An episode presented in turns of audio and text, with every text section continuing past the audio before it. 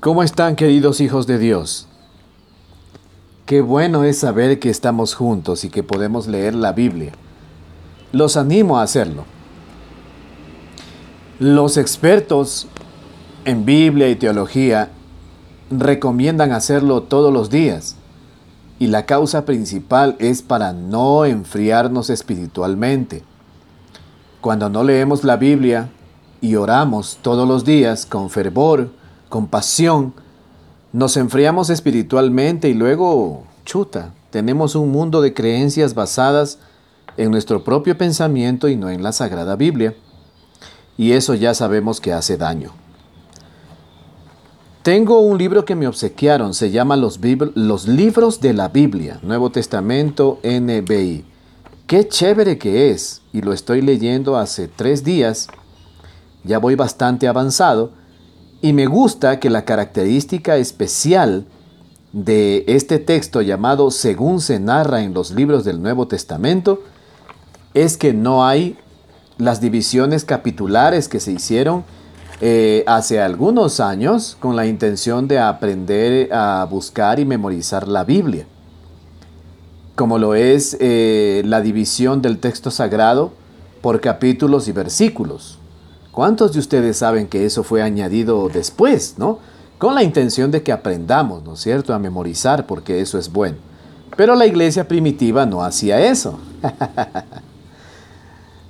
Los textos sagrados que circulaban hacia el tiempo de la iglesia primitiva no tenían esta costumbre, muy buena costumbre, de que el texto sagrado sea dividido en capítulos y versículos, que le sean añadido esto, ni tampoco la división de temas, ¿no? A veces uno entra en esa parte donde dice, ah, parábolas de Jesús, y va a hablar acerca de Jesús, ¿cierto? La moneda perdida, y uno ya sabe con qué se va a encontrar. Por eso esta versión narrativa me gusta tanto. Y ahora sin necesidad de decirles el capítulo y el versículo, les voy a leer algo aquí muy interesante, a ver si están pilas. Luego dijo Jesús a sus discípulos, los tropiezos son inevitables, pero hay de aquel que los ocasiona. Más le valdría ser arrojado al mar con una piedra de molino atada al cuello que servir de tropiezo a uno solo de estos pequeños. Si tu hermano peca, repréndelo, y si se arrepiente, perdónalo. Aun si peca contra ti siete veces en un día, y siete veces regresa a decirte, me arrepiento, perdónalo. Entonces los apóstoles le dijeron al Señor, aumenta nuestra fe. Si ustedes tuvieran una fe tan pequeña como un grano de mostaza, les respondió el Señor, podrían decirle a este árbol, desarráigate y plántate en el mar, y les obedecería. Supongamos que uno de ustedes tiene un siervo que ha estado arando el campo o cuidando las ovejas. Cuando el siervo regresa del campo, ¿acaso se le dice, ven enseguida a sentarte a la mesa? ¿No se le diría más bien, prepárame la comida y cámbiate de ropa para atenderme mientras yo ceno, después tú podrás cenar? ¿Acaso se le daría las gracias al siervo por haber hecho lo que se le mandó?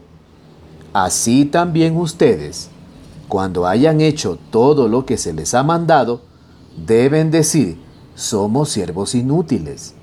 No hemos hecho más que cumplir con nuestro deber.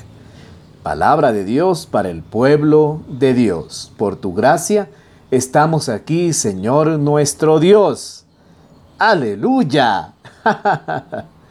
qué buen tiempo, qué rico, qué maravilloso, qué chévere, qué vacancísimo es leer la Biblia. Oremos, Padre Dios. Quita de nosotros, de nuestras espaldas, me refiero, esta atadura, este orgullo, esta altivez de espíritu, esta altanería de pensar que hacemos algo por nuestro propio esfuerzo, por nuestras propias fuerzas, o porque hemos llegado a hacer algo porque somos expertos en nuestra religión. Como dice tu palabra, Señor, nosotros tenemos que contestar, no hemos hecho más que cumplir con nuestro deber. Siervos inútiles somos. Padre mío, ¿cuántos a nuestro alrededor siguen jactándose de ser pioneros de esto o de lo demás? De haber fundado esto o aquello o lo otro. Y nos olvidamos que todo es solo por tu gracia. Si un día más, un día como hoy, por ejemplo, querido Dios, estamos despiertos, es solo por tu gracia. Es solo por tu bendita e infinita y diaria misericordia. Señor mi Dios, cambia nuestra forma de pensar. Avívanos, despiértanos espiritualmente. Cambia nuestra forma de pensar. Por Cristo nuestro vicario. Amén, amén y amén. Queridos, buenas tardes.